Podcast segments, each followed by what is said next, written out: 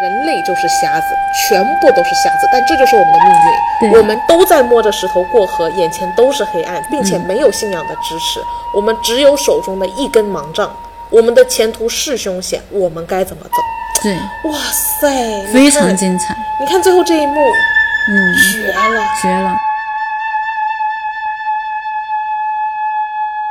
今天我们看了黑泽明的《乱》，乱。这部电影主要讲了伊文字秀虎是一代枭雄，然后在他临近七十多岁的时候，将他的国家呃一分为三，给自己的三个儿子大郎、二郎和三郎。通过这一件事情，又产生了父亲与孩儿之间的权斗，然后兄弟之间的权斗，最后所有的人都死在了这样子的权斗中的一个电影故事。反正看完的话，我是非常非常喜欢这一部电影的。就是我喜欢《乱》这部电影最核心的原因是，我觉得这是我到目前为止就是唯一一部看到的，就是敢问天问地的一部电影，所以我是非常非常喜欢的。然后里面的角色，无论是主角还是配角，我觉得他塑造都非常的饱满，这也是我非常喜欢的核心原因吧。因为我们上次讲了夜宴，让我们很生气。他拿了人家的壳，拿不到人家的核。嗯，黑泽明他是敢打破人家的壳，但是可以完整的拿到核。我觉得这是黑泽明在处理，嗯，这种西方文学改编上特别强大的一个地方。是他能找到那种既独立、独特，但是最后又有通俗的表达方式。是是，但是我又觉得他的表达手法非常准确，就是他奔着这个点去，途中不做花里胡哨的东西。嗯，他的电影里乍看花里胡哨，其实都是直指核心命题，是而不是刻意制造的花里胡哨我。哦就是花里胡哨是为他的命题服务的。哎，没错，嗯，对对对，所以我觉得他在我眼中，他的表达方式既奔放又克制。对，嗯，好，我们来详细展开一下乱的剧情吧。好的，就是刚开始的时候，在那个涉猎过后呢，就是聚集在一起，然后来分配关于就是把这个国土呃分配给三个儿子的这样一个座谈会哈。嗯，虎秀虎就是伊文字的。当下的国王七十多岁了，他准备把那个就是最核心的那个领土分给他的太郎大儿子，另外的一一座城，然后分给他的次郎，再有一座城要分给他的三郎。刚开始每个分给每一个儿子就是一根箭羽，就是让他们折断三根箭羽，其实就就想表达就是以后要抱团，对吧？团团结就是一力起走量，对对。结果就是三儿子会比较叛逆一点哈，很快就把那三根箭羽给他折断了。然后这一件事呢，其实就惹恼了他们的当下国王，嗯，呃、秀虎，嗯，然后就把他的三儿子儿子给他驱逐了，流放了。嗯，这时候呢，有一位大臣叫做丹后，嗯，丹后来劝解，结果也被国王给他流放了。嗯，他作为一个戏剧的开场，我觉得他开了一个非常好的头。是黑泽明是是，他当时和另外两家人在一起围猎，然后那另外那两家人呢，其实都想把自己的女儿嫁给他们家的三郎。这一点也在为后续故事的发展埋下了一个很深的祸根。对其实，在开篇第一幕，这个祸根就已经种下，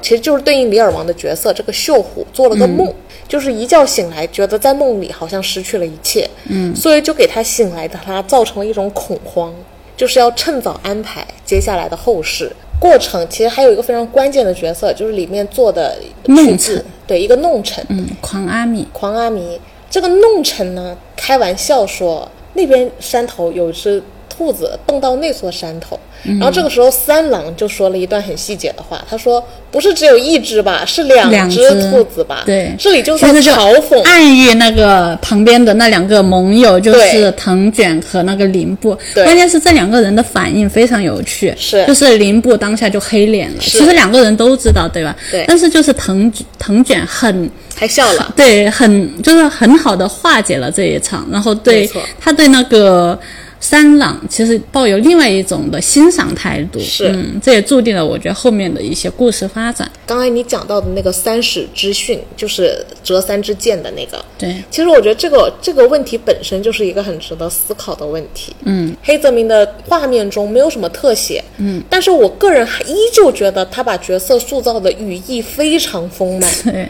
然后包括三郎的几个行为，就把这个人设交代的清清楚楚、明明白白，不像我们之前在夜宴里面讲到的前后全崩，而他就是前后超级两个小时都是完整闭环的。嗯，那我觉得刚才这几幕其实是非常有助于塑造、立住三郎这个人设。是，呃，秀虎一觉醒来，他决心要让位给大郎，嗯，给他们一个教诲，意思是暗示说，我现在虽然退位了，但是你们三个得团结，对只要你们团结，就不容易被折断对。但是其实三郎当时已经意识到了，他这样子贸然退位，他幻想着三个兄弟能团结，嗯、但是却没有制衡的方法，嗯、这注定团结不了。呃，大郎和二郎呢，就是奉承的说啊，三支箭确实折不断，但是三郎就说，其实三支箭用点力也是可以折断的。嗯、这句话就惹恼了秀虎。然后秀虎呢就呃决定轮流到大郎、二郎家做客，安度晚年，同时驱逐三郎，他是把绝对的权利都嗯交交给出了去大郎了。，嗯对，然后自己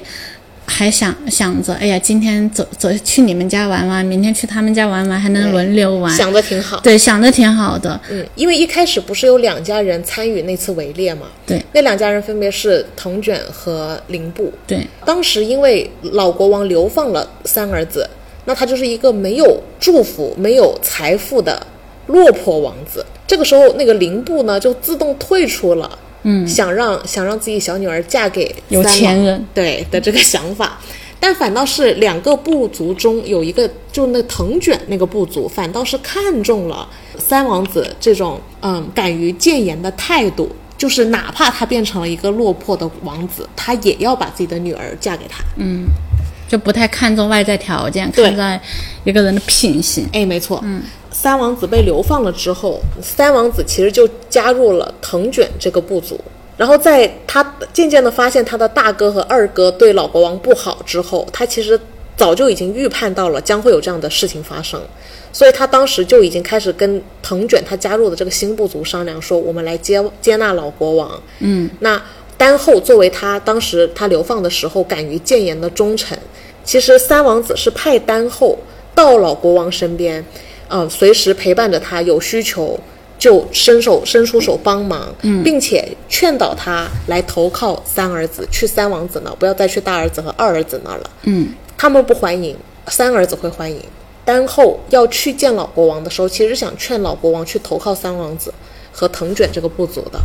但是其实老国王当下又觉得自己没脸见三儿子，因为是自己选择了大儿子和二儿子，放弃了三王子。然后没想到大儿子、二儿子得到好处就翻脸不认这个爹，反倒是被他伤害了的三儿子，到头来一直对他爹不离不弃，但是他爹就是老国王，却觉得自己无颜面对他儿子。嗯，所以他当时呢，他其实有一个选择是可以回呃去找三王子的，但是他不选那个，就硬要回去自己的旧城，对，第三层对第三城。那殊不知一觉醒来，我的个天，是第三层被他的大儿子和二儿子联合夹击了。联合夹击了。嗯，那一场贡献了本片的一个名场面，就是火烧布景，嗯，火烧那个城，然后并且老国王非常落魄的从一片尸海、火海中走出城堡，啥也没有了，啥也没有了。对，他的所有侍从都为了捍卫他，在这场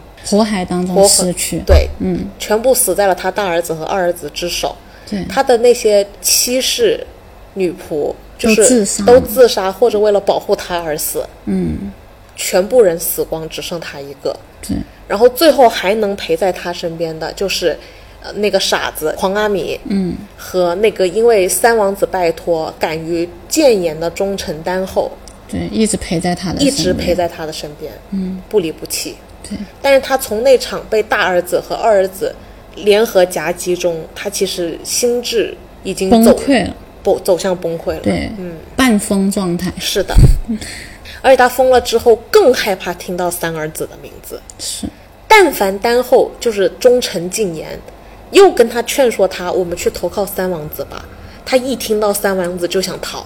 发了命的逃，嗯，忍受不了内心的谴责和自己做的荒谬离谱的那个决定。然后他们三个人不是从那个城里面出来，嗯，然后也是没地方去嘛，嗯，然后结果就进入了一一间茅草屋，对，然后那个茅草屋里面关着的人也非常有意思，就是是一个瞎子，是然后这个瞎子是谁呢？是那个二郎的妻子，他的弟弟，嗯然后这个弟弟是之前那个老国王在屠杀屠杀莫夫人家族的时候，嗯把他的弟弟给他刺瞎了，然后对饶了他一命，没错，这时候没想到，这样曾经一个被他戳瞎双眼的饶了一命的弟弟，这时候其实是救了他一命的。，对，反而是收留他了的人。是，对，还能让国王再一次的认知到自己有多错，那就是这间茅草屋了。对对嗯对，就很荒谬。嗯嗯。在那个呃双方夹击老国王的那一场戏里面呢、嗯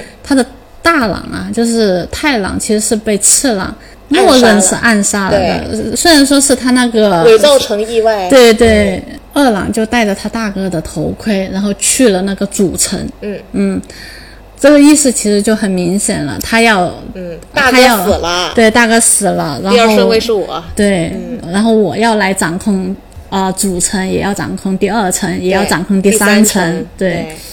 那个丰夫人做出了反应，马上换完衣服出来，就把那个主城的那个头盔和那些旗子都交给了二郎。就色诱了，对，刺了，色诱了那个次郎。这里就是我觉得丰夫人的表现还挺精彩的，是，嗯。然后接下来就是丰夫人开始就是凌驾于次郎之上了，开始指指指导他去做事情，就比如说要杀了你以前的妻子。莫夫人呐、等等之类的。但是这一件事情，他们安排给了那个黑金去做这件、这件事情。然后黑金第一次呢，他并没有刺杀那个莫夫人，而是带了一个那个嗯狐狸头来到这里。丰夫人感感觉到了被指桑 骂槐，当然，对， 然后然后就就非常生气，就跟那个就骂刺他狐狸精对的，，嗯，然后就跟次郎说，如果你不刺杀那个莫夫人，以后咱俩就别上床了，是吧？你也对嗯别想再见我了，等等之类的。呃，三郎那边又又出现了事情，就是他要开始来找他的父亲了，因为那个丹后去跟那个三郎讲了，他的父亲其实是很受难的，对就想要让三郎来接他的老父亲，去跟他一起生活，是所以呃，三郎就带了很多的兵力，嗯，啊、一起来接那个老国王老国王，然后那个藤卷呢，就也为了保护那个三郎，也带了带带了一帮的兵力在旁边守护着。是这时候还有一个，前面我们讲的林部还有一个就是那个林部，他们也想要从中偷袭，对，啊、没就错是在这一次事件当中偷袭整个的三个城哈，嗯所以他也带了一帮的兵力来到了这一这个第三城里面，那个叫螳螂捕蝉，黄雀在后的那种感觉。嗯结结果就是三郎找到了老国嗯王，老国王也愿意跟他回去了。结果在回去的途中，嗯然后三郎又被那个次郎派去的那一部队的军、给他刺杀了。嗯然后老国王又崩溃了，嗯然后直接气死了在那里。嗯，OK，那它其实是改编自莎士比亚的《李尔王》，但它改编的地方有哪些呢？它其实这一部它也是呃基本上的剧情跟《李尔王》很像的，但它改编的地方又特别出彩和精准。嗯，就首先它就是在莎士比亚写的《李尔王》的故事里，李尔王是有三个女儿，他是分家产给三个女儿，但是黑泽明改成了三个儿子。那分家产给三个女儿的时候呢，也是因为呃大姐、二姐特别甜言蜜语，把国王哄得很开心，然后得到了大部分的权利。但是三女儿呢，就是属于为人比较耿直、贤良淑德，觉得不应该停留在口头那些爱之类的东西，所以就有点出言不逊，惹恼了国王，他就被放逐了。然后后来呢，就被一个法法国法兰西的国王娶了当妻子。呃，在这个故事推进的过程中，也是经历了老国王利尔王想去大姐家住呃不受待见，二姐家住不受待见，然后最后大姐和二姐也斗了起来。国王就对自己的决定很后悔。主线索呢，呃，黑泽明在改编《乱》，就把李尔王的三个女儿变成了三个王子，但是副线呢，副线在李尔王的故事里，副线呢是有一个私生子嫉妒自己，呃，正统的哥哥，嗯，所以想要谋害他的父亲，然后并且是整个李尔王事件背后怂恿的那个背后的一个因素，主操刀者，主操刀者，他是导致了李王李尔王做了一错再错的决定，并且游走在大女儿和二女儿之间，把这个事情搞向一个更悲伤的结局。嗯，他是一个背后的阴谋家。那其实在，呃黑泽明的《乱》里，就是对应的丰夫人，就是一开始先嫁给了太郎，后来又嫁给了次郎的这个丰夫人，她其实是背后所有事情推动的一个怂恿者，就对应了李尔王原著里的那个男性角色。嗯，也就是说，黑泽明特别有意思，他把主线索的三个女儿变成了三个王子之后，又把副线的核心反派人物变成从男性变成了女性。是对，嗯。那其实整个《李尔王》和黑泽明的《乱》的核心故事就是一个这样的故事。乍看表面就是一个因为分赃不均、没有慧眼识英雄酿成的一场对自己最后反噬的灾难和悲剧。对，你说这这里，因为我们前面都有聊了哈，就是对悲剧的定义嗯是对什么？嗯，就是悲剧，悲剧就是把美好的东西摧毁给大家看没错。但是我我看这部电影的时候啊，我如果按那种悲剧的定义的话，你就没办法给它安到这部电影里面去。那你觉得这部电影的悲剧它到底是什么呢？本来说，其实不管在《麦克白》和《哈姆莱特》里，他都是一个崇高的人，对好人。呃，我们在这部片里的主要争议点是在李尔王这个角色本身，他是不是一个崇高，或者是不是一个好人？是那我们觉得有争议的地方是他活该自己不慧眼识英雄，错怪了自己好的三儿子，而听信了谗言。嗯，但我觉得怎么说呢？我觉得就是想，就像一个老者想要拥有天伦之乐，嗯，这件事情就是所有普通的人美好的寄望。对，那我们把这个美好的寄望摧毁在你面前，不就是悲剧吗？嗯，嗯，所以我觉得他也是裹挟了这一件事情的，只不过就是李尔王这个人本身他的品格有商榷的空间，给人感觉。嗯，但我觉得其实也也不是这个人的品格有问题，而是我们在看电影的过程中，我们就其实我们如果带入其中，嗯，我们会发现有时候真的很难判断，因为忠言逆耳嘛，是你不能说逆耳的就是忠言。是的。但是我们怎么判断这句逆耳的是不是忠言？这件事情其实蛮难非常判断的难，非常难。嗯，所以从这个角度出发，虽然他有很多失误，也有自负和自以为是的那一面，但是哪怕有这两面，也不代表他不是一个好人。嗯，尤其是他作为一个老人家，人到迟暮，他其实是怀抱着美好的愿景的，不管对于他的三个孩子，还是自己的未来，还是对于自己一生的从成就做一个终点。嗯，那可能还有争议性的地方是，他的成就也是靠践踏别人的快乐而获得的，所以我们也会觉得这个人是个崇高的人吗？打个问号，打个问号。是对，但我觉得从他的愿景，从一个老人家，从一个老父亲，嗯，还是一个功成名就的老父亲的角度出发，嗯，我觉得他的愿望其实是美好的。哎，你说，我觉得我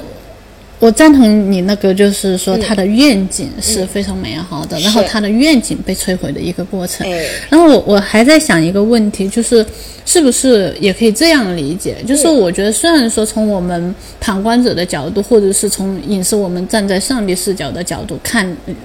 那个老国王他不是一个。可能不是一个崇高的人哈，嗯但是是不是老国王会觉得自己是一个崇高的人呢？我觉得自他己当会然觉得自自己嗯是，对，然后把自己对对自己的认知的这种美好认知被破灭的这样子的一个过程。对，当然是。这里的悲剧的理解是，就是老国王对自己那种自认为自己很伟大的一种幻想，嗯，然后这种幻想被破灭的一个过程。对于李尔王来说，他是李尔王的悲剧，对没错。对，但是对于观众来说，他其实是可以共鸣很多其他的幻想吧，我觉得，美好，所谓美好的愿景。对对，对对，这是一个本能。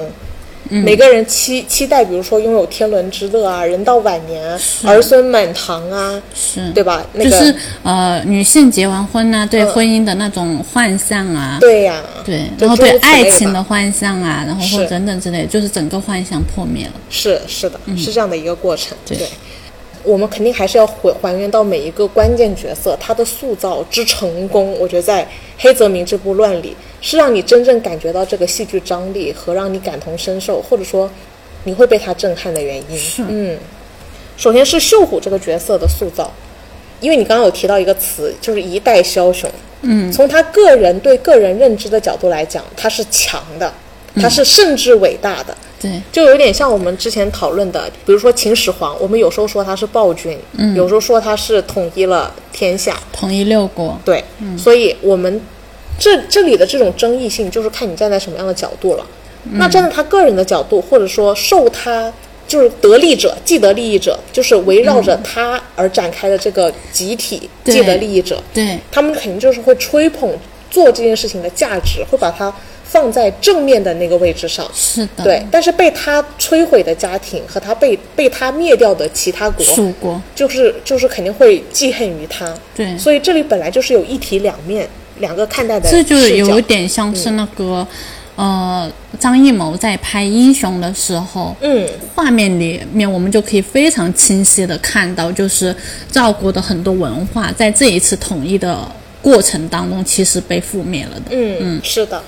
所以我觉得这里就是蛮一体两面的，但是是从国王本来他站在自己的角度对自己做这件事情的理解，他是伟大的，嗯，他是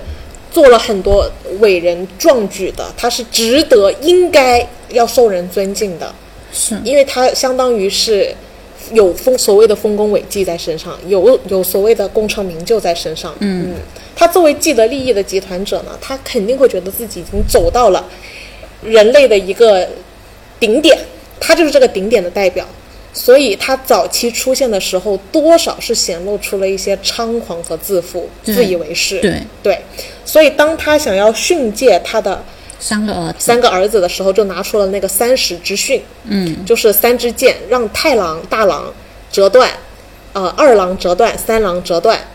但是他把三支箭合在一起，再让大郎折，大郎就说哦折不断，二郎就说哦折不断，那马屁 精。 对马屁精。嗯结果三郎一开始不太好折断，后来加上了腿部力量的支撑，就把三支箭也折断了。嗯对就他就当时就在指责父亲，你不要幻想我们三兄弟能理所当然的相亲相爱、团结一致。嗯，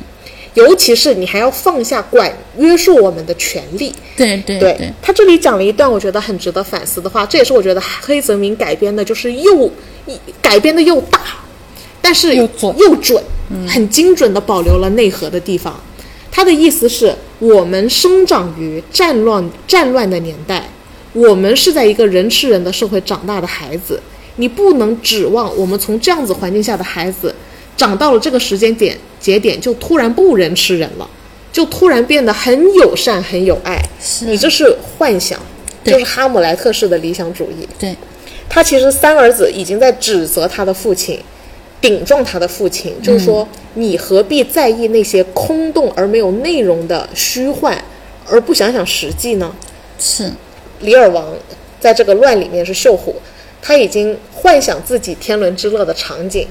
啊、觉得自己更早的让位于大儿子，大儿子也会感恩于他的让位，啊、二儿子也是乖孩子，他们三两个都那么爱我，肯定就是对我会很好的。所以你在说什么屁话呢？谁说三支箭就会折断？你干嘛顶撞我呢？你就不能维护我美好的幻想吗？你就不能一起和大郎和次郎那样一起维护我美好的幻想吗？对这是大那个老国王生三儿子气的地方，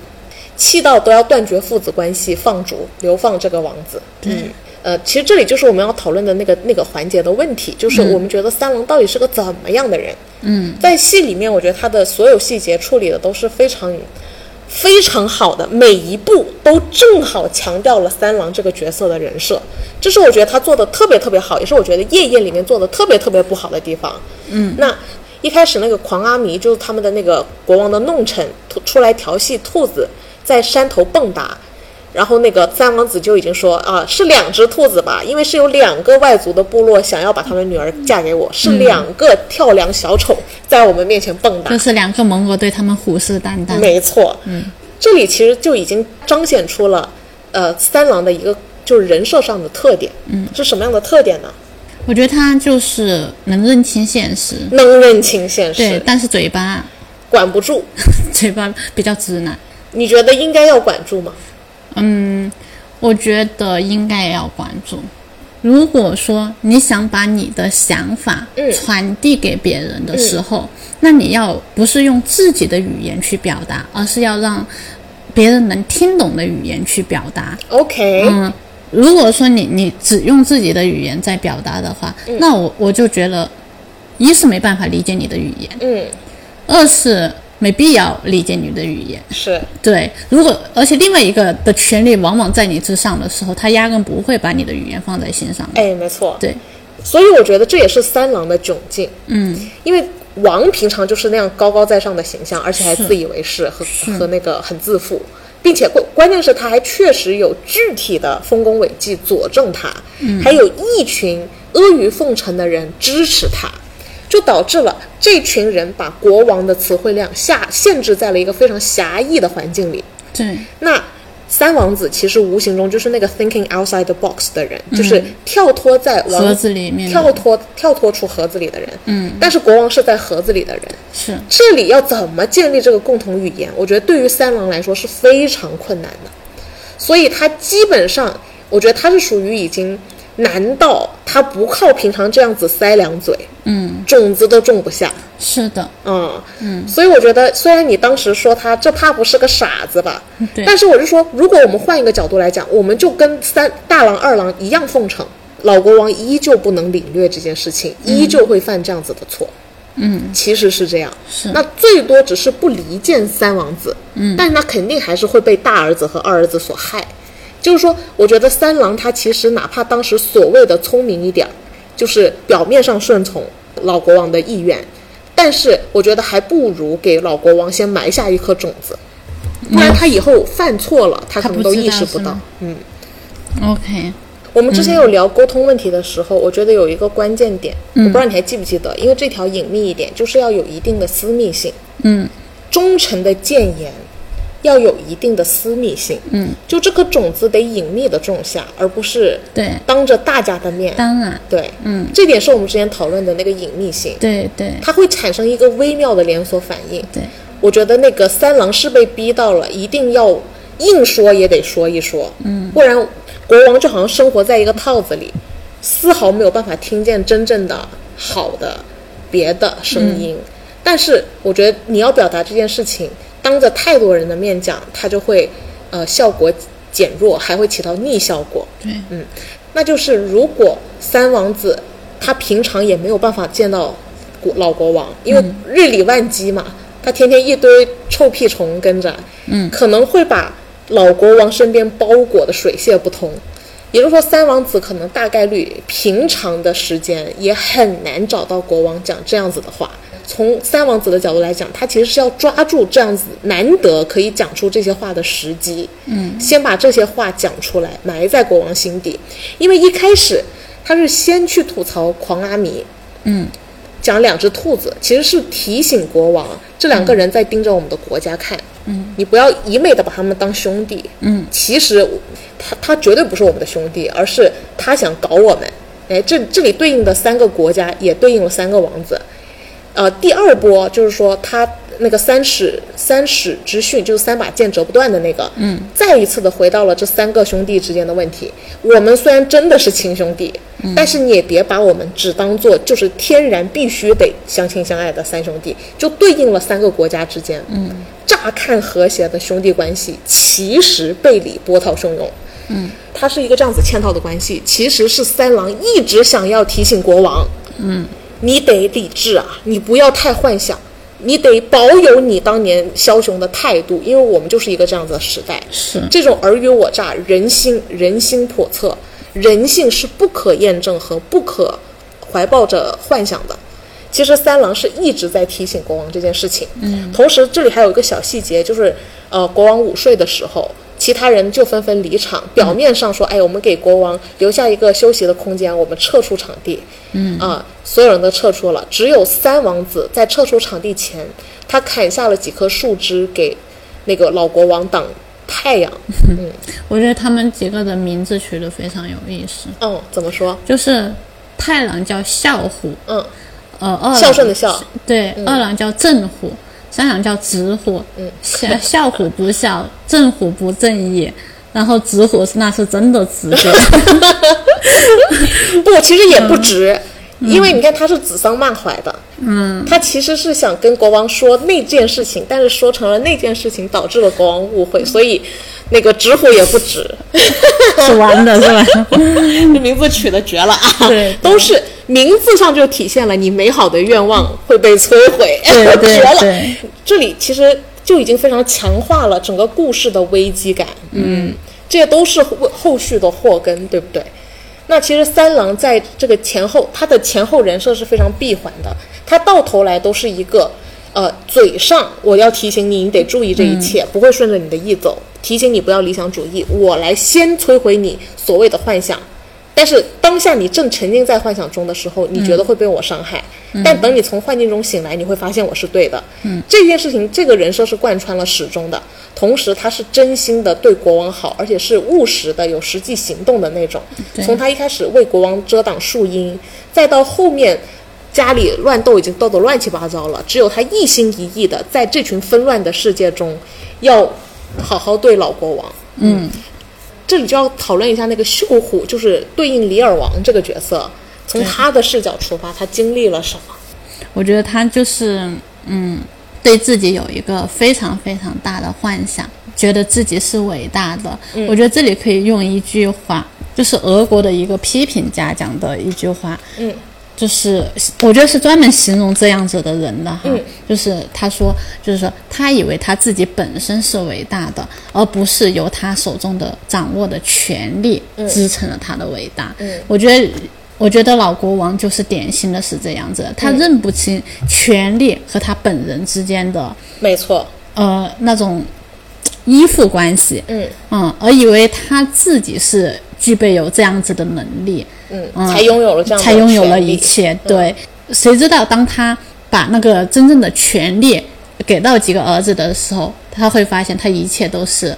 啥也没有的一个是人，只是一个老人家只。是一个老头子。对对对，所这以点也体现在了狂阿弥，也是原著《李尔王》的小丑有吐槽老国王的，嗯，就只有糟老头、傻子才是对你与生俱来的东西，对对嗯像对剩下的什么伟大的国王啊、那些权利啊，都是你后天添加的，随时可以被夺走的东西。是只有你是一个老头和你是傻子这件事是情实实在在的，是实实在在的，是是我觉得是，所以就是刚开始我我自己就认为，就是老国王他的角色就是一个对这两者之间的关系是非常不认清的一个人。嗯然后后面发生的所有的事情是一件一件让，就是每一件事情都让他意识到了，嗯真正让他伟大的是后面的权利。是，嗯嗯，所以当他把权力让出去的那一刻，三郎肯定是极力反对的，但是对大郎和二郎肯定是啊感恩戴德，表面上当下笑面虎，笑面虎，嗯对。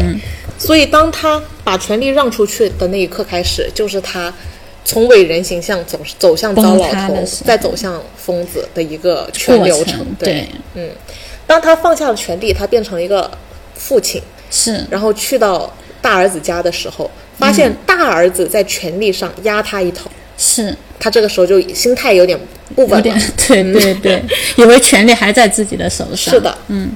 不可能说我把权力交出去了之后，我地位上还能拥有那样的地位。对这听起来就是逻辑不通，但它其实是一个非常基础的原理，但是很多人是很容易犯这个错。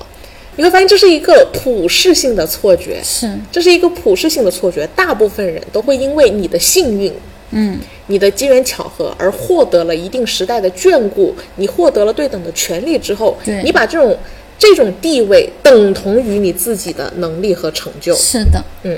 就是为了让他美好的愿景崩塌，这是撕开他的第一步。是那我觉得在《李尔王》和在《乱》里面都非常好的做到了这件事情，就是通过剧情的设置。嗯，当他怀抱着美好的愿景，他就想去大儿子家和二儿子家轮流串门，安享晚年。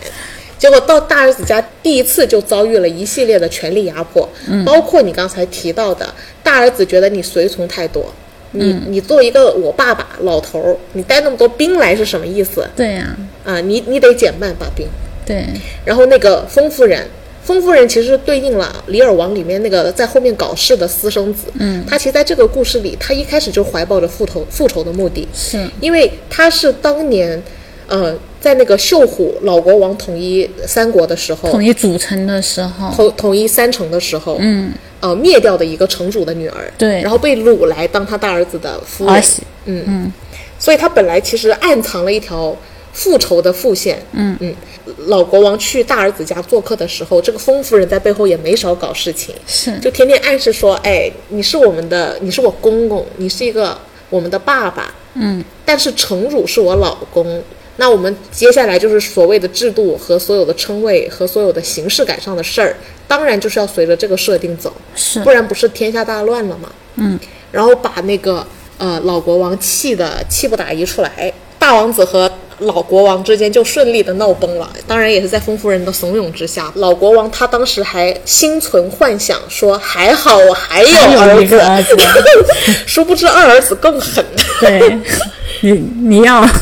担心你还有一个儿子你还才你还行，你还开心，你还有一个儿子，对，你你可可可劲伤心，你还有一个儿子 吧？结果到了二儿子，那可就是变本加厉。对他打着说我得听大哥的名号，然后说，呃，早就已经谋划了怎么去杀掉他的大哥了，然后是娶他的嫂子。哎，这里也是我觉得黑泽明为什么只拍一部乱拿里尔王，不搞不搞莎士比亚的哈姆莱特，原因是我觉得其实这里暗藏了一条哈姆雷特线， 在这个呃黑泽明的乱杀兄里取嫂是吗，对杀兄取嫂有没有听起来很耳熟啊？对，因为那个丰夫人和次郎和大郎太郎之间的关系，嗯，就是她一开始是太郎的夫人，后来被次郎杀了大哥之后，她变成了次郎的夫人，哎，杀兄取嫂，在丰夫人身上有所体现，嗯，对，那其实二儿子这个时候呢，当然就是说，你在那个呃，听说你在大哥那儿搞得很不愉快，嗯，那为为了避免我们有这种愉快，那你要不把兵再减一半？那个大儿子叫你减五减五十，那你在我这儿要不再减一半？然后结果秀虎，嗯，就是对应李尔王的这个国王一听，天哪！ 这都是什么？这都是什么么？事儿啊！嗯我以为二儿子能好点儿，能爱我敬我，殊不知跟大哥串通一气，一丘之貉，对，还变本加厉。嗯都不想要接这个，这个叫什么来着？应该叫。烫手的山芋，对对对对，自己的老父亲踢皮球似的踢来踢去。是这个时候老老国王的脸已经挂不住了。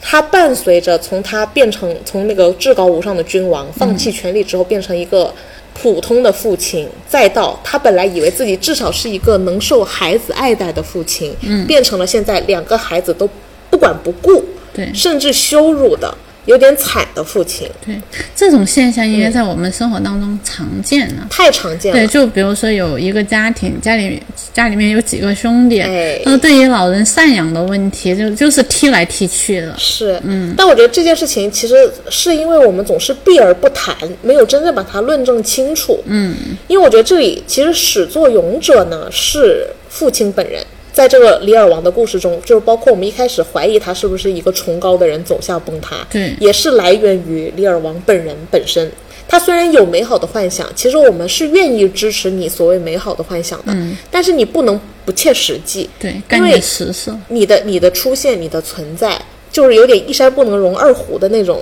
你如果不能尊重别人，别人也很难尊重你，最后就会对被他上升到另外一种因为道他德层本面身的从指责。小到嗯大就是以这种权、呃权力和这种计谋来滋养这几个孩子哎的，没错嗯，就休想在就是说你突然想要他们以理想的幻想的状态来应付你，这就不现实。对，非常对不现实，或者说我们从来喜欢把孝顺挂在嘴边，嗯，但是我们却不能领略孝顺的意义，最后孝顺也非常流于表面，对这样它最后就是一种非常表面式的孝顺之间的相处。那其实具体在操作的过程中，我觉得是涉及到很多方面的问题的，比方说一个老人住进你家，你有你自己的生活，你要不要以他为主？嗯，我觉得这通常就是那个很大争议点的来源。对他肯定会以他为主，关键是他是他一定要让你以他以为他为主主，，这就是那个问题的来源了。对那就不叫你去别人家串门了，嗯，而是你去哪哪儿都是你 家，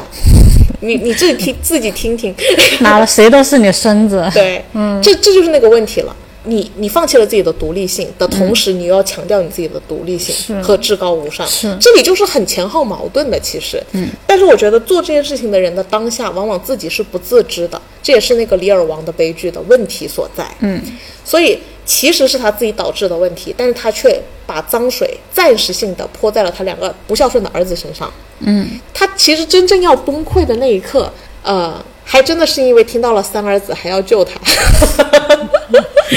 他才能在这个时刻意识到是自己的错。对他之前还觉得是大儿子和二儿子的错，是当三儿子再对他好的时候，他反而终于意识到啊，原来是我错了。嗯，因为你会发现特别有意思，他后来是不能听三儿子的名字，对，大儿子和二儿子和其他奸臣叛徒他倒能提。因为每每提一次都在指责他的错哎，误，没错，是真正对他良心上的谴责。对，这就有一点点像是之前你还记得《琅琊榜》吗？嗯就是那个国王特别不愿意提及之前的那个梅长苏的梅长苏那个的林家族林家林家，对因为你们只要为林家一翻案，我一承认就是我错是我的了，嗯对我相当于是我向天下人来公布，我就是一个错误的人，对对一个对嗯错误的国王，我在摄政的这期间做的任何事情是都是错的，是，嗯。但是人人的惯性是喜欢为自己找补，有那个对对。就是要那个面子，没有几个人能够认，能够敢于承认自己的错误。哎，没错没错。嗯但难道这不就是莎士比亚批判的问题吗？对因为其实老国王一旦能承认了，他可能就不会导致最后最后最后真正的悲剧。老国王他难就是难在这儿，他没有办法承认对三儿子的错，嗯，所以更让他我觉得是不更是内说伤，我觉得他就是不能承认自己的错，对，对他嗯不还不能是承认三儿子对三儿子的错，对对对，他不能承认的是自己的错。嗯，所以当他的二王子和他的大王子联手绞杀他的那一段儿，也是本片的一个名场面了，因为他们当时是真的烧了一座城堡，嗯，然后让演员从那个真的被烧着的城堡中走下来。对然后当时黑泽明跟他说：“如果你摔下去了，你这一场戏没拍好，你就直接浪费了整栋楼的造价。五个亿。 所以就让黑泽明心中压力满满的。嗯对。没想到压力满满还能演得这么好，演的真的是很好，嗯，因为它的设它的设计是很好的，因为我觉得这里老国王像是一个。怎么像是一个躯壳，然后这个躯壳是被剖解了的那这个过程，是这种剖解感是什么呢？就感觉把国王的那种错误，呃，和他的自尊心，然后和所谓权力的荒诞，对，全部给你剖析在了表面，让大家来看一看，真相，对真相到底是一个什么样的状况。是这一段实在是太精彩了，这部电影真的是强烈推荐。对，他当时一觉醒来，外面已经兵荒马乱了。这边红旗，那边黄旗，就是来围杀他的大儿子和二儿子。嗯在这个过程中，他当时的神情是有一个渐变的过程的。刚开始错愕，刚刚开始错愕、震对嗯惊，，没想到他的我的两个儿子会来屠杀我，天呐，对，但是我当时甚至还想奋手一搏，对，因为我毕竟是一代枭雄，对他当当时其实当下就是拔剑出去加入战斗，对第一反应，嗯，结果他那个刀啊，一刀下去就断了，被砍断了，他的那个锐气和他的力气其实对已经被折断了，对这就是他的那种骄傲，骄傲和他的那种嗯自尊嗯自尊，我觉得就是他想象当中的那种自以为的伟大的地方，被那一刀给彻底的对，给把自己的幻象给破灭掉。破灭掉了。嗯然后当他想要捍卫的捍卫，就誓死誓死追寻他的那些死忠仆人和武士，嗯，挨个在他面前死惨死，对，他的家眷开始纷纷自自杀甚至还有一些女仆为国王挡枪，对，特别忠心耿耿的人一个一个的倒下。他眼神就开始一点一点的涣散，对这一段演的可真是精准啊， 是真的是是是精彩，对特别精彩。然后再到他最后的一个武士倒下前，冲上国楼跟国王说了一句：“我的国王，永别嗯了。然后就赴死了。他的最后一个倒下的人之后，他其实已经无力反抗了，他眼中的锐气。那种还想拿刀搏一把的锐气已经完全消失了。对但是这一刻他还理性到准备自杀，剖腹，对。就是武士剖腹，他已经开始脱衣服，做出那个剖腹前的姿势结果没见，结果他那把刀已经断了，在刚才对已经断了，这连最后的尊严都都被不拿了掉了，最后对嗯的遮羞布、裤裆都给拿掉了。是嗯，然后他就坐在一片火海和箭雨中，嗯，两眼已经没有了灵魂，是，反倒是他这一刻走下楼，因为太像行尸走肉，已经没有。大家知道那是老国王，又觉得那绝对不是老国王，所以他居然在走下那座城的过程中，大王子和二王子的士兵就居然就看着他走出了城。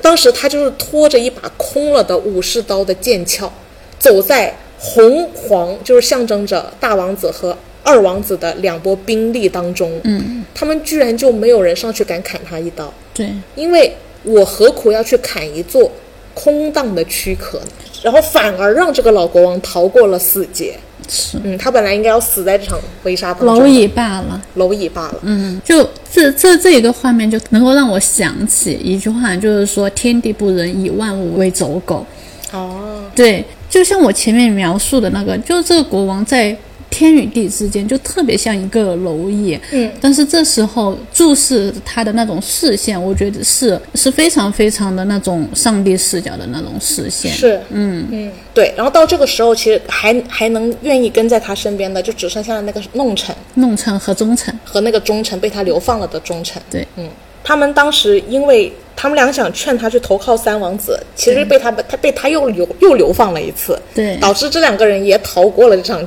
绞杀。是还好还好，然后逃过了这场绞杀之后，当然就还是要继续陪伴着已经孤身一人，嗯，眼中已经完全失去了灵魂的这个国王的躯壳。只剩躯壳了。是他们沿途途经了一个人家，敲门想要进去留宿，因为国王已经不太好了状态。发现这个人原来是个瞎子，是个盲人，所以房子房子里面是没有灯的。嗯，然后在他向这个盲人借衣服盖，因为国王冷，结果拿出来发现是非常名贵的服装。是，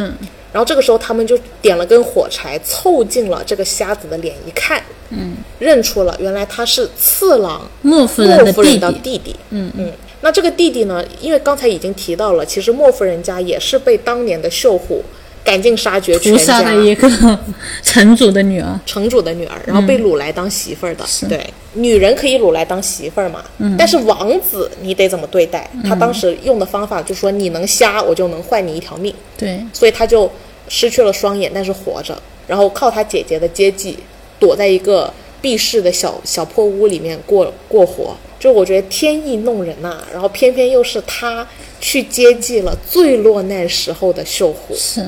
然后这一次就是对秀虎良心的第二次叩问。嗯，因为当时国王已经好像有点要疯，但其实没疯哦。这个时候，就是老国王稍微清醒过来一点之后，他还认出了这个是呃莫夫人的弟弟。你还记得我吗？你恨我吗？嗯。然后弟弟就跟国王解释说。我当然恨你，其实啊，嗯，然后但是我姐姐教我要向佛，要选选择原谅，对选择宽容。嗯，所以你哪怕当年那样对待我，只要你不嫌弃我，我还是愿意帮助你。这就是他姐姐这种追求善的佛性的一个思维，导致了在这个秀虎最落难的时候被接济了。嗯，我觉得这一刻开始才是国王开始要面对自己的错了，是，他才从这一刻才开始真正要正视从自己，对，嗯。然后这个时候，因为弟弟弟弟瞎子弟弟家啥都没有，只有一个笛子，他就说用这首歌表达我的内心。嗯，我听这个笛子，我真的是，怎么说？萧瑟。我觉得是又萧瑟又苍凉，我觉得这种苍凉感描述了世间百态吧，嗯，直击人心的那种 OK 味道。嗯，我觉得在配合着这个故事作为一个前提，再听到这首 BGM，真的内心会有一惊，我会有一惊的感觉。对，哇塞，就是有一种哇，我干了什么的感觉。嗯，笛声一出来，我心中都有一惊，更何况老国王，是，我觉得老国王都要吓死了。这种恐吓是来自于自己对自己的认知，突然有种要认知到我自己是什么鬼样子。对，那一刻对他来说，我对自己的一切幻想，嗯，全部覆灭。对，就连我过往曾经可以吹捧的丰功伟绩，原来都是别人的灾难和痛苦，而且我当时却不自知。嗯，我现在还不如别人。对，哇，这一切，我觉得那一刻他不就是倒墙而出吗？但从那个笛声遇到那个瞎子弟弟开始，他最不能，最后最后吊着他的就是不能面对自己这件事情。是他一只要一想到要面对自己，他就要崩溃，他就要疯，他就要发疯。嗯，那其实当时那个小丑又讲出了一段名言，小丑在这部片频繁的贡献佳句啊，是，他说：“那个蛇蛋看起来光溜溜的，嗯，小鸟蛋看起来脏兮兮的，嗯，小鸟不喜欢自己脏兮兮的蛋，于是去孵化那个光溜溜的蛋，嗯，结果孵化出来的蛇把自己咬死了，嗯，还有比这棒更棒的寓言故事、去嘲讽国王吗？对对，就是暗示他喜欢虚虚表的外在，是而完全丢弃了内核，为最后为他反思前自面己，就是嗯老国王前面做的一切做了一个总结，哎，没错，嗯，这个弄成嘴巴挺贱的。吐槽老国王都吐槽的非常精准，是，那其实我在想哈，就是，呃，这个弄臣跟三儿子其实是一样的，就非常能够看得清事态。是。但是你会发现，这个弄臣的语言，其实老国王反而能够听得见，就是好像是在每一个恰当的时刻，这个弄臣都能够把语言非常精准的表达了。这个是一个值值得得思考的问题，就是为什么嗯弄臣也挺值，就挺就是也挺跟三儿子有点像，但是弄臣为什么一直可以陪在老国王身边呢？嗯对为什么呢？嗯，因为他是个弄臣，你对弄臣的理解是什么？权力上不可能与我形成威胁，嗯，但是我儿子是有机会的，嗯，所以我觉得老国王他毕竟是在一个那个弄臣，他在这个食物链的鄙视链地位太低，嗯，低到你说的话我们是真的不会当真，对，一点分量都没有，只是茶余饭后。我对你谈资能打就打，能踹就踹，能干啥就干啥。就是你是我戏弄的对象你。是我戏弄的对象，所以是弄臣嘛。嗯。所以虽然弄臣可以说，但其实他说出来的东西也不太给人当真，没那个分量。但是三儿子就有，好像是，嗯，这也很讽刺啊！你本来应该要重视的对象、说的话，你又不听。像那种你不不重视的人，他说话你肯定其实也不听，那最后不就等于你都不听吗？嗯，所以我觉得也是为了加强老国王的人设而设立了弄臣和三王子的比对。嗯，国王来说最大的问题就是他居然就是真的没有办法听到三三王子的名字，一听就要发疯，嗯，一听他就难以忍受这种对于自己良心的谴责。但是这个时候，其实他的忠臣已经去找三王子了，就是跟三王子表达说，老国王自己没有办法面对你，解铃还须系铃人，嗯对您可能得亲自去一趟，走一趟对，嗯，所以呃，三王子就来了。当然，其实三三王子也有一些身不由己的地方，因为他毕竟是别人家的女婿，尤其是他还被自己的国王流放了，他自己国王已经没有权利了，入赘，入赘，嗯，他在别的国家权力方面肯定是受制于别人，这里就涉及到了很多外族势力的加入，就让这条家族斗争，呃，家庭伦理线会变得更复杂，嗯，但是他已经比较难以控制了，哪怕他想在这乱世中一心一意的瞄准他的父亲，他父亲肯定也是，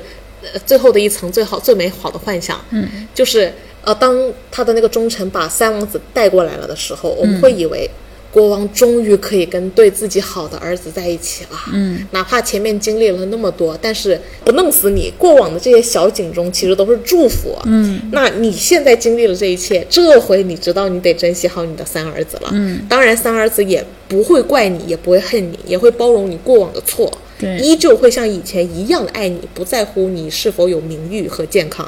和财富等。嗯，当这件事情好像要迎来最后最后的那个美好的结局，美好的结局，的时候，三王子又被二王子派人给三王子放了冷枪，嗯把他给打死了，对然后就死在老国王的怀里。对，老国王本来还在跟他说：“三儿子啊，老父有很多话想跟你说对呀。呀、我们慢慢，我们慢，慢聊，以后时间还很多。嗯啊，我们以后肯定会有天伦之乐的。结果他儿子就死在他的面前。嗯，这一刻，他就急怒攻心，也随他儿子而去了。其实，在这一段的故事，老国王整个掉落的过程，就是很漂亮，嗯，又清晰又明了，又一步又一步，一层又一层，就是当你还对，每一次你还稍微会有一点点幻想的时候，都会马上被破灭掉。没错，没错，前面你以为你认清楚了自己，嗯，但其实你还是会有抱抱有幻想。没错。嗯，你一开始还能甩锅给大儿子，对，后来又想甩锅给二儿子，后来你想甩锅给大儿子和二王子，发现都甩不动了这个锅，对，只你又能嗯不能怪自己。然后又有个瞎子告诉你，这他妈就是你的 错，你谁都怪不了，就是怪你自己。对，然后这个时候他就开始想到三王子好像也是我的错啊，他那个整个掉落的过程就开始很崩。是，终于当他可以面对他的三儿子了，我就勇一次，我就承认吧，嗯，我就承认我过往的一切问题，我能接受了。现在只要有这儿子，什么都好。对再给他摧毁掉，对，绝了！李尔王的悲剧就是这么一个是，这样子的链条，就是幻想被摧毁的一个过程。就是幻想被摧毁，美好的愿景，嗯，被摧毁，永仅存的希望被摧毁，一步步摧毁，关键是他一步步都还带有幻想。每一步都还有幻想。对，嗯就我觉得现实生活当中很多女性对婚姻的幻想，或者是对男性的幻想，就是这样子的。嗯总一以步对刚开始可能对婚姻有美好的呃憧憬，然后就发现结完婚过后，哎，发现他不能给我实现这样子的，然后开始有一种种憧憬，总觉得自己能够改变他。哎，对，然后是一会步发一现，步的对，然后会发现我没办法改变。那最最起码我我有个孩子，呃，还能够维持的主家庭，对吗？嗯然后结结果发现，哎呀，别人就可完全可以在外面搞三搞四，有啊对吧？更多的孩子，对对对，对然后最后再被破灭了，然后最后你会发现啊，我最起码还能够跟我的儿子在一起生活吧。对，结果儿子又有了自己的家庭，对，这这就是我觉得这个这种幻想被摧毁，其实在我们的现实生活当中是非常就是随处可见的。没错那如果针对于这这个问题的话，你觉得如何去瓦解这种幻想被摧灭的一个过程？我觉得一方面它有时代性，嗯，就比如说我们曾经其实强调孝顺的形式主义是有一定的约束效果的，嗯，但是如果我们在这个时代再生硬的去强调我们过往的教条化、制度化的孝顺，我觉得已经非常过时了。我觉得其实最重要的还是与时俱进，嗯，就你会发现。为什么我有时候不能理解你现在的需求？是因为我还停留在上一个时代的需求。嗯，我用我上一个时代的需求要求这个年代的你这么做那么做。嗯，我上一个时代得得到脑颅内的构建是那个时代给我构建的，对于很多人的所谓标准，但这一切在下一个时代和另外一个人身上，它是截然不同的。这件事情是我们一开始就得有意识的。这也是三王子一开始说的那段话：你过往对我们都是铁面无私的那种，嗯，你怎么突然对我们这么好？这不太对呀、国王。因为我们生活在一个战乱年代，我们得用这种人吃人的警惕活在这个时代。你不能突然用特别理想化的时代，呃，那个想法活在这个时代。我们平常的教育和我们生活的环境，是会给我们造成一种对于未来的幻想的。是，对，但是我们要，我们其实是要具体的去了解具体的人与事，而不能用一种所谓的标准式的框架，你应该做到什么，你应该做到什么，去衡量你要相处的，包括你的孩子和包括你的丈夫和你的父母亲。当然，其实我觉得这件事情更有影响力的是那个位于上位的，嗯，我我是制定规则的人的话，我是就是李尔王。其实，在这个事情的推动中，其实李尔王是那个瓦解的第一步，他自己是做错了第一步。嗯，对，我觉得越是上位的人，是越容易犯这样子的错误的。也就是说，我觉得更应该警惕的是，比如说，呃，父与子，父是更有可能造成这件事情问题的。然后你又生了孩子，你就是更容易造成这个问题的，而不是你孩子。对以此类推，因为你不管阅历、年龄，可能这也是一个框架。但是我的意思是，位于权力上风的人是更容易对这件事情有决定性的影响力的。是，呃，一旦你自己很难意识得到，就是下位的人一旦意识了的意识到了。就会很容易产生像三三王子和国王之间那样，矛就是盾我性嗯禁言，但是你却不听。所以你会发现那个症结点是在上位，嗯，就是老国王那嗯儿很重要。如果老老国王没有那样的觉悟，他很有可能会导致整个家族的不幸。那当然，每个人都会从年轻的三王子或者更小走向老国王的未来。嗯，那我觉得是我们老了之后，我们得搞清楚我们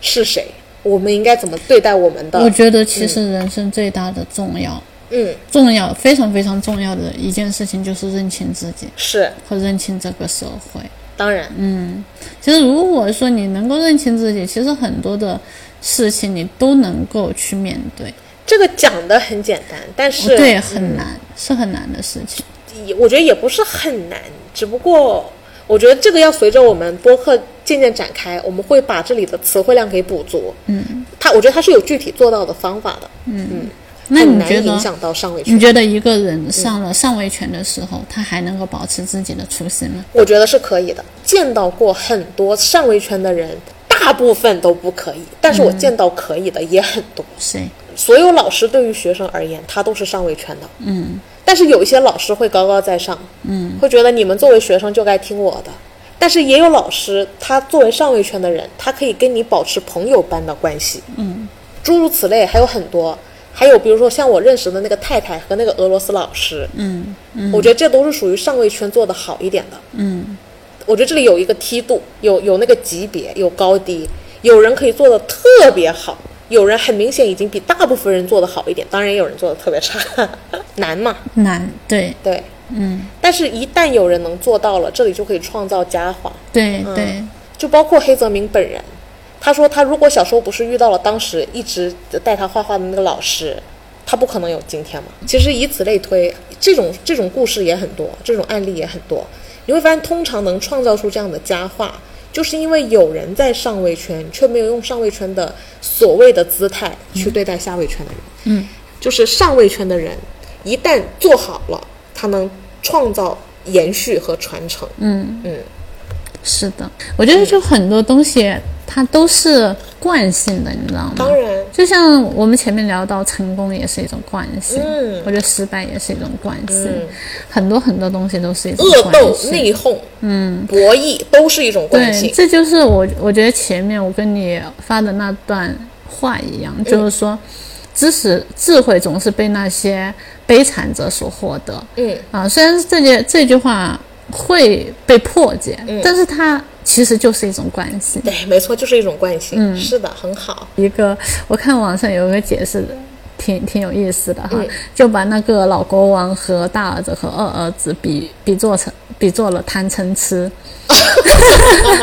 就是说老国王犯了那个嗔，哦就是怒这一方面的 OK 然后那个大儿子就是痴，就是蠢白笨，痴对， 然后二儿子就是贪，对对那种权力的过度的哦贪，，这个有意思，有点意思倒哈，挺高度概括的。嗯、对，简单概括应该是这么说。 是是不全面，嗯不全面，对。那我觉得这里是主线嘛，嗯，那其实我觉得呃副线它也是改动比较大的部分，但我觉得是改的非常精彩，嗯妙甚至超越原著，嗯，但它又完整的保留了原著的内核，我觉得这点真的是绝了。嗯然后它在保留原著的内核之后，还进行了追问，它这一切几几乎是靠副线反射出来的，对在黑泽明的乱里，嗯，那涉及到副线其实是有三个核心人物，就是本来太郎的老婆丰夫人，嗯，和本来次郎的老婆莫夫人，莫夫人和莫夫人的瞎子弟弟，对，都是被老国王屠杀的城主的下一代。对，嗯这条副线都是这这是一条被压迫的副线，嗯就埋下的祸根，埋下的巨大祸根。其实丰夫人是非常精彩的，然后她很明显和莫夫人是一组对比，嗯一个就是我要复仇，一个就是我要放下仇恨。我要向佛一心但向是佛。这两个人的结局都是断头，对对对，两个人都是断头而亡，绝了！这组对比，然后和他最后瞎子的弟弟作为最后的漂亮、震撼人心的收尾。嗯，这条副线我们详细的展开聊一下。好的，嗯，那首先是丰夫人。嗯，那丰夫人其实一开始出现的面目呢，我们就觉得她是大王子身边的一个坏老婆，那个很恶毒的女人，原因就是不尊老。就是那种最毒妇人心、恶恶恶言恶语，非常麦克白夫人，天天怂恿麦克白堕落的那种感觉，就是就是那种泼脏水，全都是夏娃的错。嗯，她知道她老公就是太郎大郎被次郎二郎杀死了之后，啊她就要去勾引二郎，这一段我觉得是非常精彩的。对对，首先我们会发现他之前只是一个强势的人，嗯，后来我们发现他跟妲己差不多，就是呃妖言惑众、红颜祸水，嗯，还很有道行的那种，就是还还懂色诱之术。是，然后他当时强上了二郎之后， 二郎就成功的被勾引成功。其实之前也有埋下了二郎有点看上太郎的老婆的那个伏笔，嗯。然后当他强上了之后，再加上这个女人那种表里不一的奔放和那种主动的，跟他跟他那种像佛的莫夫人比，天天就是文文静静的，对呀、冷冷清清，一边平平淡吃淡，吃斋念佛，一边酒池肉林。 对呀、 所以酒池肉林的丰夫人拿几个男人把持的，主要所以酒池肉林代表的丰夫人呢，就彻底嗯挤占了吃斋念佛的莫夫人在次郎心中的地位。对，而且他当时有一幕是特别细节和有有趣的，就是，呃，当他被当他明明是他强奸了次郎，啊、相当于是他强上了次郎，嗯是但是他败感还对，他还哭哭啼啼的说：“我不要做测试，对嗯我就是要做正房夫人。你去，你去把阿莫杀了，对啊你把他杀了，我才能好好的当正统夫人，对不然我算什么？” 然后他在讲这段话的时候，正好有一只虫子掉到了他的面一手前，捏死了他。一手捏死了他。对就这个女人表面哭哭啼啼，背后就是狠毒的狠毒的样子嗯很，但居然这也是她的表面现象。对，她其实，在整个故事的过程中，她都是那个推波助澜，她一直是让事情往更坏的方向走的妖 那言个。惑众。对她就是那 个那个主妲就是己没错，妲己，嗯，就是其实一开始大王子是吃嘛，刚才提到他就是比较单纯的，其实其实老国王来他家住也就住了，他也没想说啥，是那个老婆说你怎么能你是王啊？对呀他是你爸而已，他现在对呀不是王了，啊他带兵来算什么？哦，然后大王子一听，哦，老婆说的是，所以才开始逼迫就这两老国个儿王子都是被丰夫人拿捏的拿捏的，嗯对，然后他才说哦，好的好的，那那我们就去欺负老国王，然后把老国王气、气走了，嗯，成为了次次郎的女人之后，他就要开始搞那个吃斋念佛、向往佛、的有莫夫信仰的人莫夫人，嗯，然后同时呢，他也谏言说，现在三郎要来要爸爸，表面上我们答应他给嗯他，但是你暗中跟着他，路上刺杀他，是其实最后三郎的死就是那个丰夫人导致的。嗯，那也其实丰夫人在整个主线的推进过程的关键时间节点，她都是那个关键先生，当然在这部片变成了关键夫人。嗯，结果最后迎来了巨大的反转。就是我们一开始对她坏女人的印象，其实她是一腔忠烈的热血，对她要为她她自己是城主之女，他要报仇。他要报仇，嗯，因为他家是被当年的秀虎干掉的，他是被掳来当太郎的对夫人的，她就是那种你得到了我的肉体，也得不到我灵魂的那种女性，刚强的一逼，嗯，就是纵使这个世界大乱，我也要捍卫我自己内心的正义。我要为我的主城主爸爸报仇，嗯，所以他是故意从一开始在太郎面前说那些话都是故意的，都是在次郎计那谋儿啊都是他甚至是怀抱着牺牲自己的态度去复这个仇，他早就把自己放在了置之生死之外了，对哪怕牵扯进来了莫夫人，对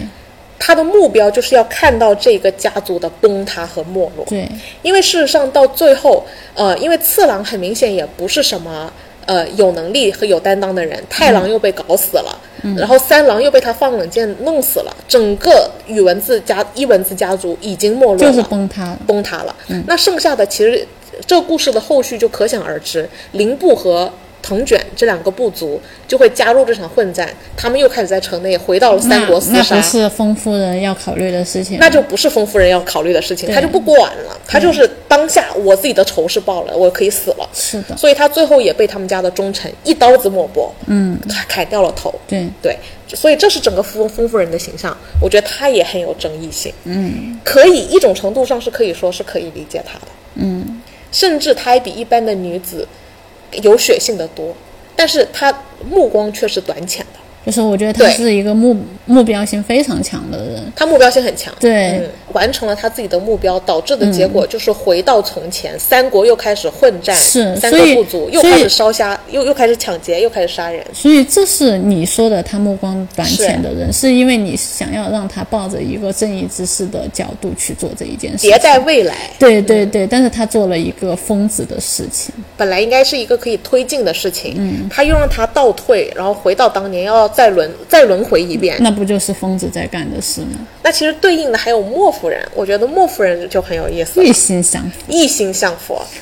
莫夫人其实她的遭遇和经历跟丰夫人是一模一样，嗯，但他们俩却选择了截然不同的路。对，一个就是丰夫人肯定是不放下仇恨的，但是莫夫人她就是怀抱着完全完 放全下。放下仇恨的态度。对对，但我觉得有意思的事情是，这两个女人的下场都是被砍头。丰夫人这条线虽然很精彩，但是莫夫人这条线也非常精彩，是主要是因为她有一个弟弟，对，她的弟弟就是我们刚才其实已经提到了贺的贺完贺完，嗯，他是因为当年随父父亲随城被烧了，他为了活命就要婉去双目，所以他作为一个瞎子，一直靠他的姐姐，就是莫夫人的接济过活。篇幅其实很短，这个涉及到这个瞎子，但是每次出场都把我震得一身鸡皮疙瘩。嗯，因为丰夫人要杀莫夫人的，要要莫夫人脑袋，然后次郎身边的忠臣就是要保护莫夫人逃走。莫夫人逃走的路上，当然就是要带着自己的胞弟瞎子胞弟一起逃走。嗯，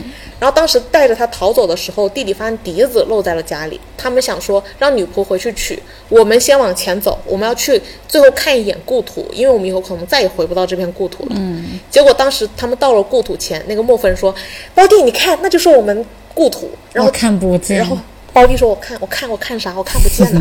就回不去啊！你觉得能回去的那个遗骸，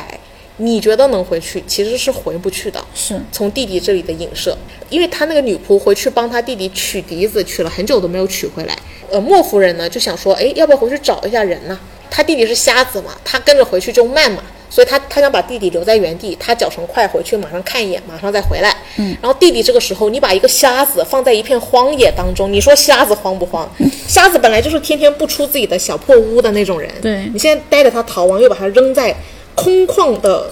世界上，你说你要他何去何从？姐姐拿了一个佛像说：“对佛祖保 佑你。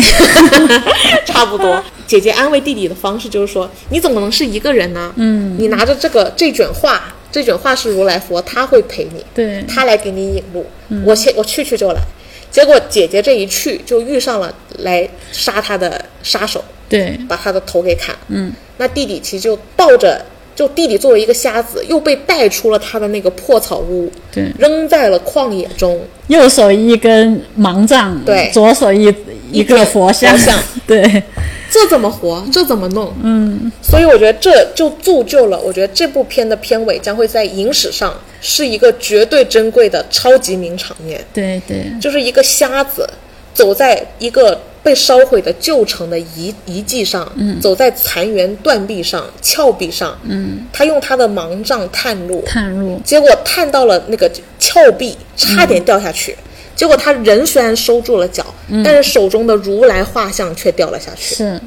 这是这部片的结尾，我的妈！我一身鸡皮疙瘩。我也是，看我到对这一幕真的是难以忘怀。我觉得真的是非常难以忘怀、这一幕。嗯，这这是涉及到《李尔王》原著中最精彩的那句名言。对，那句名言本来是原著名言是就是疯子带瞎子走路，就是这个时代的病态。因为在原著中，他其实是那个私生子害了他爸，他爸后来意识到自己错怪了他好儿子之后，他被别人所陷害，导致弯曲双目。然后他的好儿子后来在旷野中发现了盲眼的父亲，嗯伪装成一个疯子，给这个瞎子带路。但是我觉得这就是黑泽明改编的又大又准，还追加了他新一步思索的那个地是方。的，是的，我们可以看一下，就是这部剧里面哪些是疯子。哎，没错、没错，李尔王的对应的这个秀虎是导致他弟弟被剜去双眼的人，那他是不是也是疯子呢？嗯，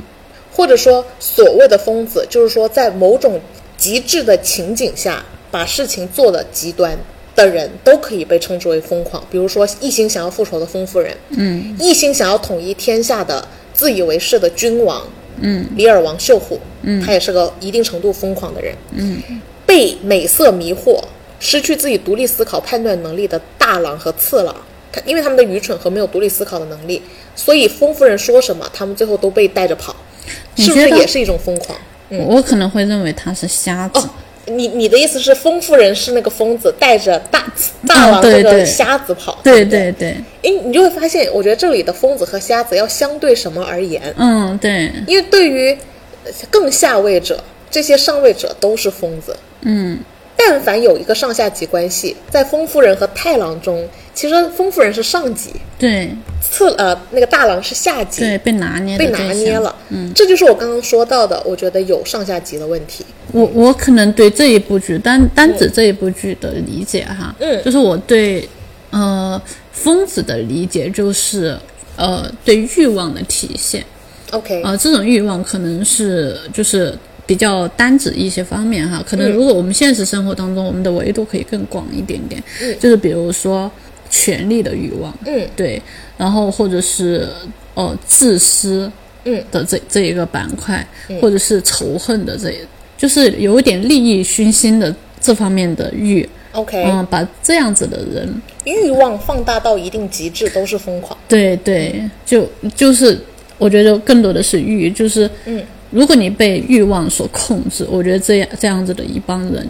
就是疯子， OK，、嗯，我会，就所以说像里面的像秀虎老老国王，嗯和那个丰夫人，嗯我觉得这些人都是被利欲熏心的一些人，就是被欲望所凌驾住了。嗯，嗯，那你觉得谁是瞎子呢？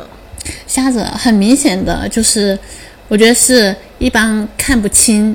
事态的一些人，就是这种事态是有一部分是物理，物理方面的看不清，有有一些就是说是心瞎或者是眼瞎哈那。李尔王是不是心瞎我觉得他两方面都聚集了， 就是 OK 既是一个疯子，又是个瞎子。 ？OK，对，然后像物物理上的瞎就是眼瞎，就嗯比、就比如说是那个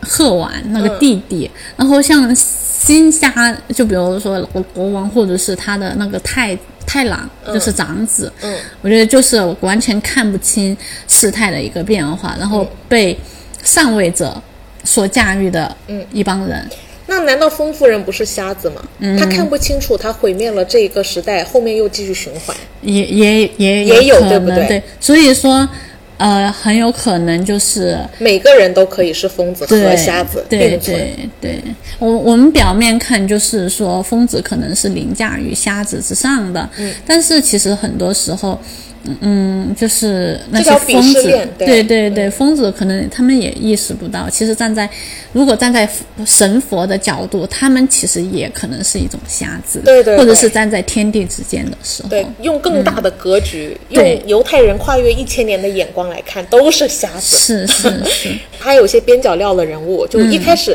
有一群大臣，呃，反了李老国王，对想要投靠太郎和次郎，对，但是这些人却被太郎和次郎落得一个流放。对，这些人你觉得他是疯子还是瞎子？我觉得也都是吧，也都是对对不对所以我觉得这句话本来就很有味道。嗯，就我们乍听之下，好像就是总有人会被某些人在上位圈的影响带着跑。就是能够存在上位者和下位者这种角度，或者是我们现实生活当中出现。阶级的这种角度来讲的嗯话，其实某种程度也是下位者对上位者的一种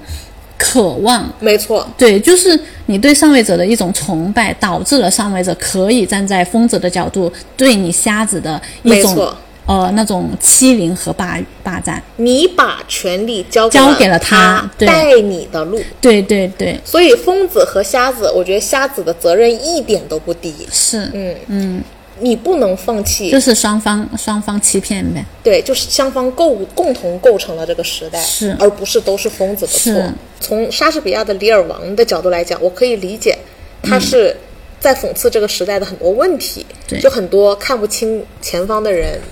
呃。被一群疯狂的人带路，会导致这个疯呃时代走向更疯狂。他肯定原著是一个这样子的指向的，是是但是我觉得黑泽明改动很大的一个地方，嗯就是在这句话上，是，他基于这句话进行了二次思考，然后他最后呈现出来的画面是很震撼的。非常牛。因为在这部片，那个瞎子他到最后的那个画面是，没有任何人能给他他带带路路，就连一个疯子给他带路都没有。嗯，他就是靠自己一个人对手捧着画，一个如来佛的画像嗯和自己的盲杖，这不就是我们其实当下的一种社会现象嘛？嗯是以前可能我们就比如说，呃，在欧洲那个板块，可能像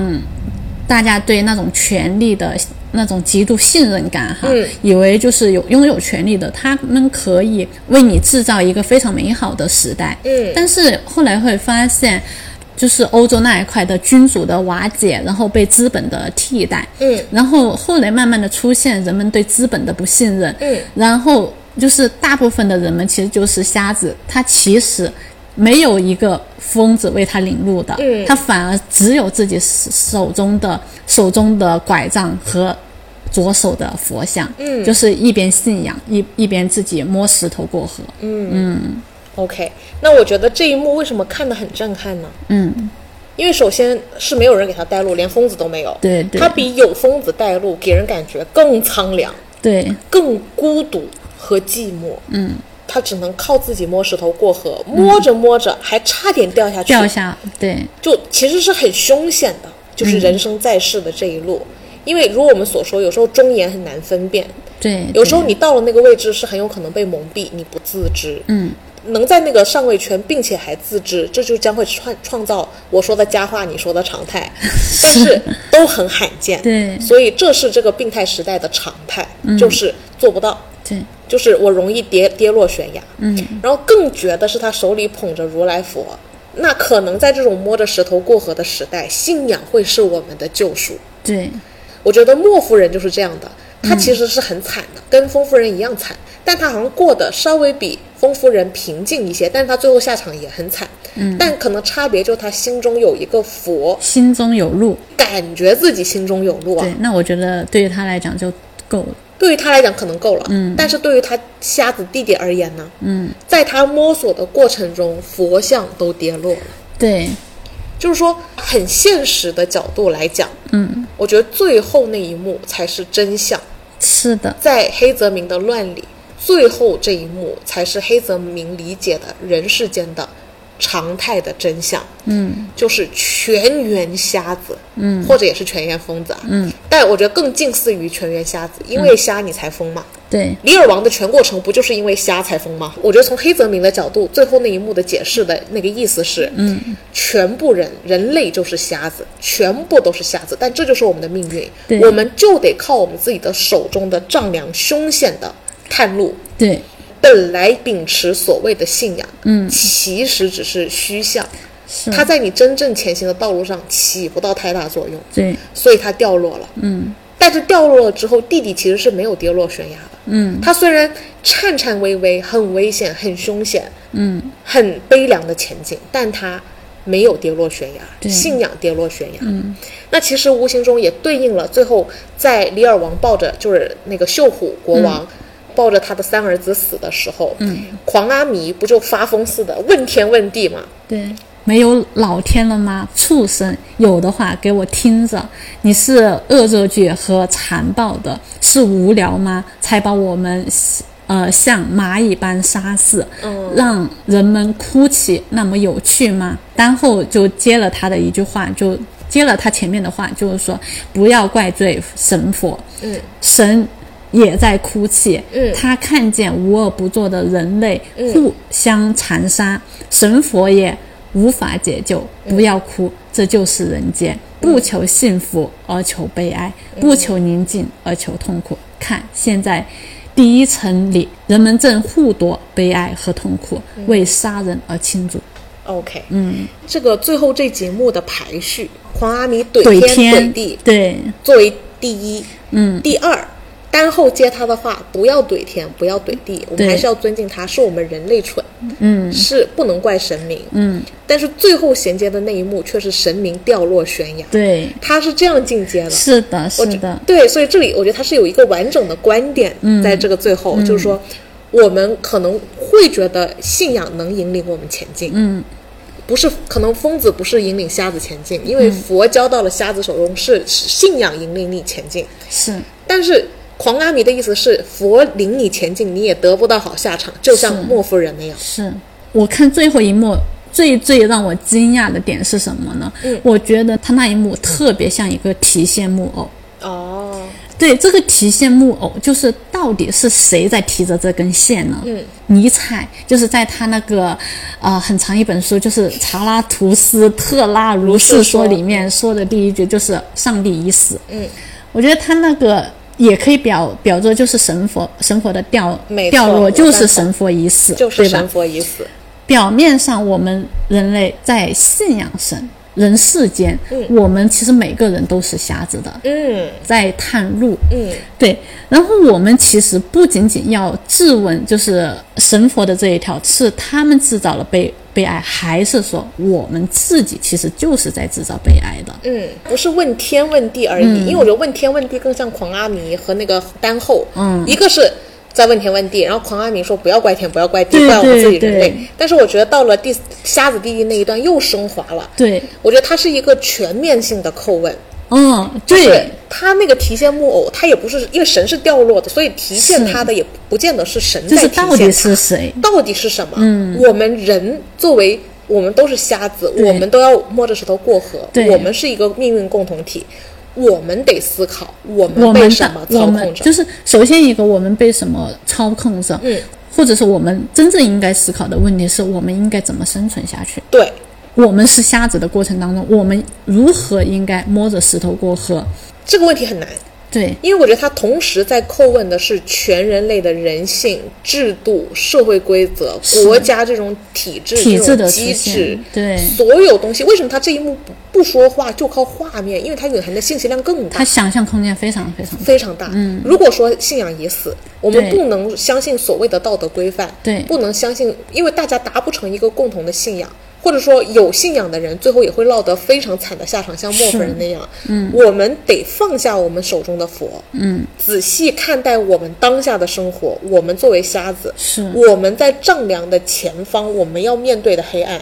我们应该去真正面对和克服和寻求答案的东西就在我们手上，是，我们就是手中的工具。就是哪怕神佛的那个命运线安排在那里了，对我们还是应该怎么去制造这个世界？对，人与人之人与间的人纷争，纷争，或者是民主嗯，等等等方等面，，就是这一方面，难道不值得我们去叩问吗？对，这也是我觉得这一幕将会流传百世的原因，因为这是一。它将会是我们人类要永久追性话题嗯永久性的话题，我们得一直问这个问题，对，一直追寻这个画面，不断的被带入这个画面，就是我们都是可不知道被什么东西提线的木偶的瞎子，我们都在摸着石头过河，眼前都是黑暗，并且没有信仰的支持，我们只有手中的一根盲杖，我们的前途是凶险，我们该怎么走？对，哇塞，非常近！精彩，你看最后这一幕，嗯，绝了，绝了！绝了！就是